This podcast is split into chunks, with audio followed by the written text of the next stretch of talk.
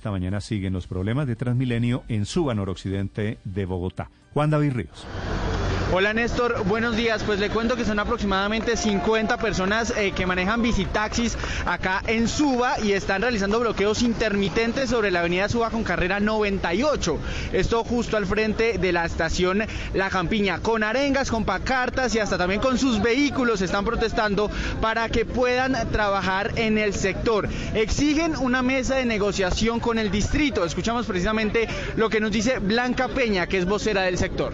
Nosotros queremos tener una mesa de negociación para que nos dejen trabajar.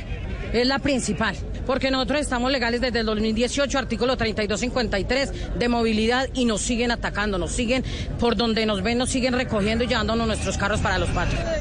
Néstor, pero ¿qué es lo que pasa? Ya eh, la policía de tránsito había mencionado que han realizado varias jornadas de regularización de estos vehículos aquí en el sector y ellos precisamente están eh, protestando por esto. Están diciendo incluso cuando se llevan los vehículos a los patios después están cobrando desde 500 mil hasta un millón de pesos. Le cuento que ya hay presencia de la fuerza disponible, del SMAT y gestores de convivencia evitando también los bloqueos y poder eh, permitir el paso de las personas y usuarios de Transmilenio.